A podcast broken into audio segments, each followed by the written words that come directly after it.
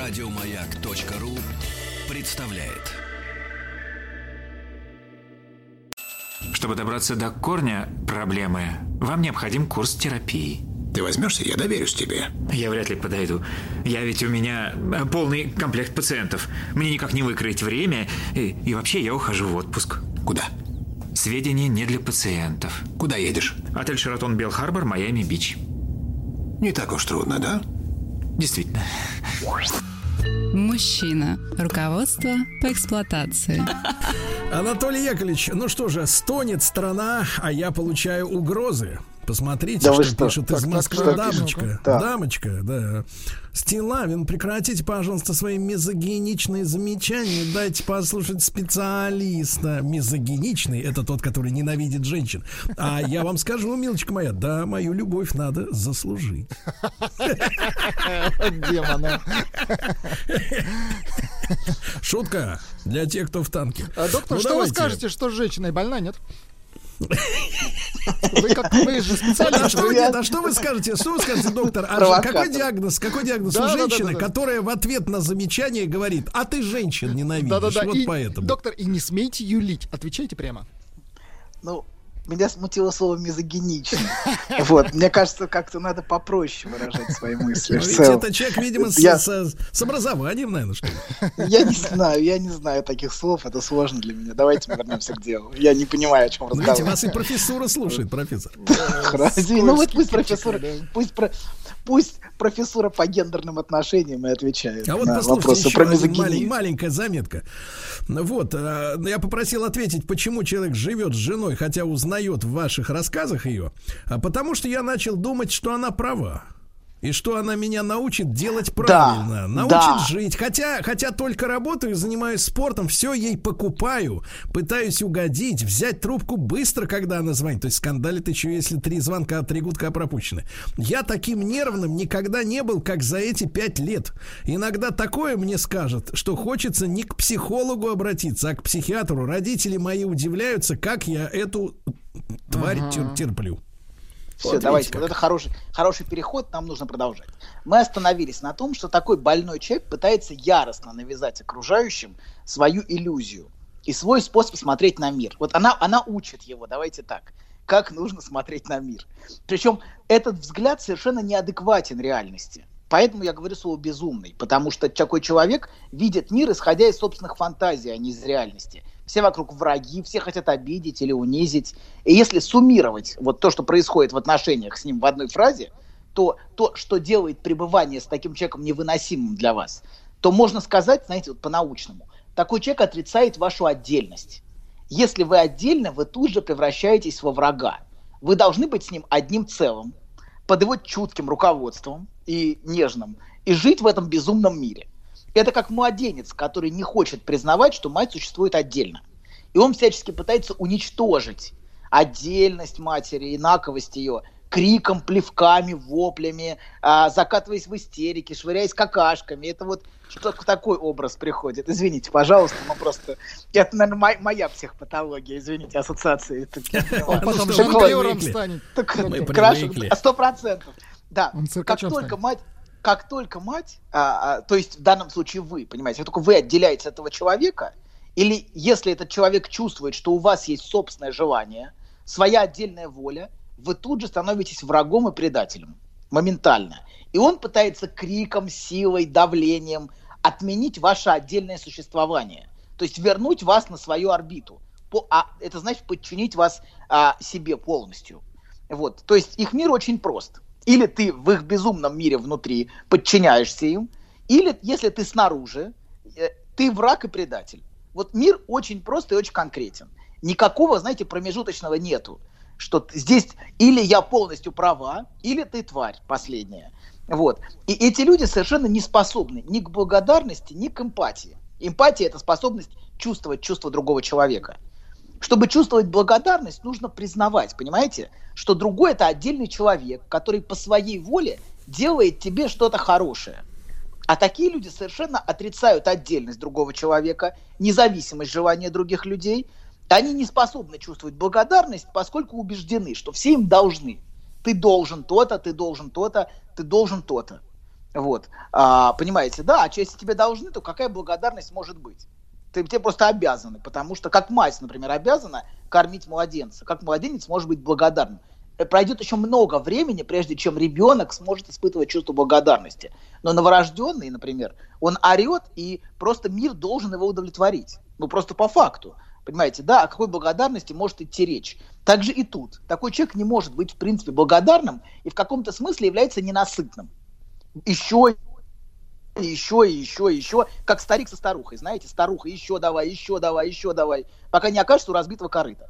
Но, к сожалению, не, старик ее не послал, понимаете, да, как, в общем-то, э, ну, Ее хотелось послала рыба, я помню. Ее, Рыба, да, ее послал. Пушкин послал. потом. Пушкин, да, но не старик. Старик остался с ней, что важно. Вот, вернемся, значит, дальше. Такие люди не способны понимать чувства другого человека. Они способны, знаете, только приписывать другим злобу, ненависть, желание унизить, но они не видят чувства другого, собственные чувства другого человека. То есть они проецируют другого человека. Они могут вам подробно рассказывать, что вы чувствуете, но это будет все чистая проекция, к вам не имеющая никакого отношения. Понимаете, да? То есть э, я даже видел психологов таких, которые занимаются просто проекцией. Все то, что рассказывают о чувствах другого человека, это просто проекция собственных чувств. Вот. Но реаль, реальная эмпатия, понимаете, другому человеку требует признания того, что другой живет отдельно от вас, со своими чувствами и со своим собственным миром. Вот реальная эмпатия требует признания отдельности. Так же, как и реальная благодарность другому человеку требует признания отдельности. А эти люди совершенно на это не способны. И так вот, теперь на, на- наша, наша вот вторая тема. Если вы ребенок такого человека, если вы родились, например, если это ваша мать или ваш отец, то можно сказать, что это, как бы сформулировать, это жесткое попадалово. Очень жесткое. Ты попал. Вот, Парень, Да, нет, надо попал. говорить не так. Вам край. Ну. А вот смотрите, давайте я маленькую иллюстрацию еще, еще, но на эту тему, на эту тему. Вот Данила. Данила пишет. «М, Прям каждое слово про мою жену был даже случай, когда она при мне набросилась с оскорблениями на чиновника, который был, в общем-то, не виноват, потом набросилась на меня, потому что я ее поддержал, что я не мужик и так далее. Я был растерян, было очень стыдно. Извинялся потом перед чиновником. Сейчас развожусь, разъехались и понял, что жил в мире ее ненормальности. Она реально навязывала мне ненормальную реальность. Все враги, даже я, но проблема в том, что я очень переживаю за нашего трехлетнего сына. В России ни один суд со мной его не оставит. Стараюсь как можно чаще его забирать, выдергивать из этой атмосферы, что делать, как защитить сына. Вот. Ну, смотрите, если давайте вернемся, мы сейчас вот, как, если вы, вы ребенок, вам, к сожалению, крупно не повезло в этой ситуации, это очевидно, в общем. Вот, если бы я был индуистом, давайте так, я не индуист, но если был индуистом, Мы знаем, то кто был, вы. хорошо, но если, то был Но бы это нельзя уверен, произносить, да. то был бы уверен, что такое рождение искупает карму сразу множество предыдущих жизней. Давайте так на это смотреть. Вот такое рождение, оно искупает сразу... это, кстати, сразу- доктор, доктор, это не только индуизм. Я реально в обычных обсуждениях, когда поднимал тему э, тяжелого детства, ну, какого-нибудь там пострадавшего от семейного насилия, э, находятся женщины, ну, возраста посещения тренингов, которые говорят, да вы что, не понимаете, что он сам виноват в этом? Он просто вот по своей воле родился в этой семье. Ну, а, ну, Это А им лучше, наверное, лучше знать, мне сложно сказать. Может, оно, может, оно и так, кто знает. Так вот, тако, такие неадекватные люди, о которых мы говорили, если они становятся родителями, то навязывают ребенку свою собственную безумную реальность. Собственно, они часто и рожают детей для себя, чтобы был тот, кто разделит с ними их безумный мир. Такой родной человечек, который всегда будет со мной, никуда не денется, не бросит, не предаст потому что я не дам ему никуда деться от меня, и буду рассказывать ему, какой мир вокруг нас двоих ужасный, жестокий, отвратительный. И все женщины мечтают только об одном – запутать его и лишить мамочки и однушки, а нашей однушки. Вот. Они все хотят однушку и прописку. Одна мечта у них у всех, вот и жить тут со мной. Вот. А Да. придет, а придет, с лестницы ее скину. Конечно, конечно. Спущу! Конечно. С Так вот, я не, да, она запутала, она запутала моего ребеночка, да. Вот, короче говоря, он будет хорошим, всегда будет рядом. Не то, что его отец подонок и предатель, который подло сбежал с этой дрянью, тварью, сбежал. Вот, так вот, ребенку Доктор, можно, можно чуть-чуть Да. по-другому говорить? Очень болезненно воспринимается. Извините, извините. Так вот, ребенку, ребенку всю эту дичь навязывают, понимаете, да, и требуют разделять эту безумную реальность. Скажи папе, что он плохой. Вот увидишь папе, плюнь, плюнь, плюнь в папу, плюнь в папу. Вот. Люль, да? Да, да, да. Из И, однушки. Короче, короче говоря, от ребенка требует, э, вернемся, давайте, никогда не взрослеть и всегда, то есть не разделяться. Не разделяться, а значит сохраниться, сохранять вместе с этой матерью вот эту реальность вместе. А поскольку ребенок изначально не знаком ни с какой другой реальностью, то навязать ему такое видение, в общем, несложно. Поскольку развитие детей – это всегда изначальное принятие реальности родителей за истину. И, конечно же, он изначально разделяет этот безумный родительский мир. То есть для ребенка это и есть реальность, понимаете, то, что ему сообщает мать. Как говорит, как смотрит мать или родитель, отец тоже может быть, давайте не будем. Так вот, в отличие от других людей, которым так просто свою реальность не навязать, понимаете, детям гораздо легче. То есть мужчина должен быть готов эту реальность принять, если он приходит к этой женщине. Но в принципе на улице так просто эту реальность не навязать. Человек на улице так просто не свести с ума, а, как собственного ребенка. Даже если человек на улице, например, тоже безумен, предположим, но он безумен по-своему. А свое безумие, знаете, оно ближе к телу. Зачем ему чужой бред, если у него есть собственный? Понимаете, да? Ему не нужен чужой. Вот. А для детей ближе к телу родительское безумие.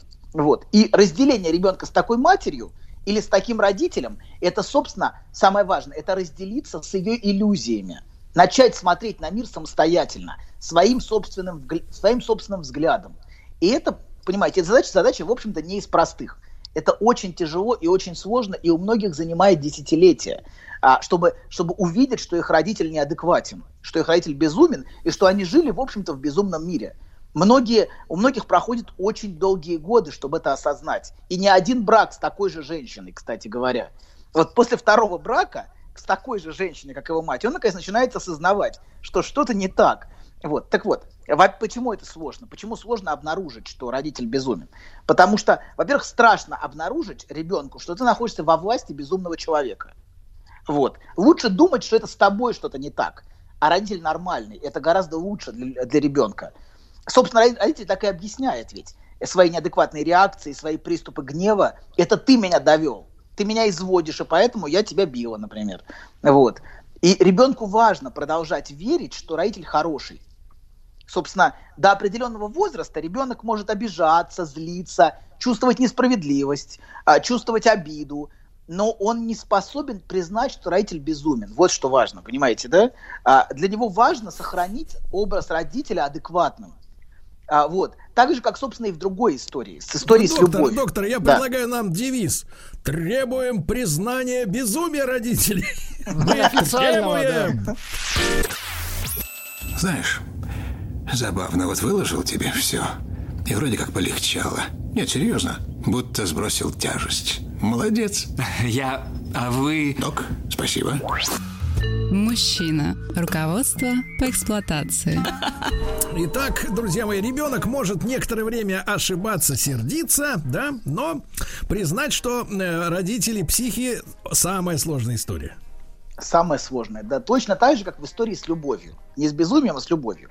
Ребенок не способен признать, что родитель его не любит.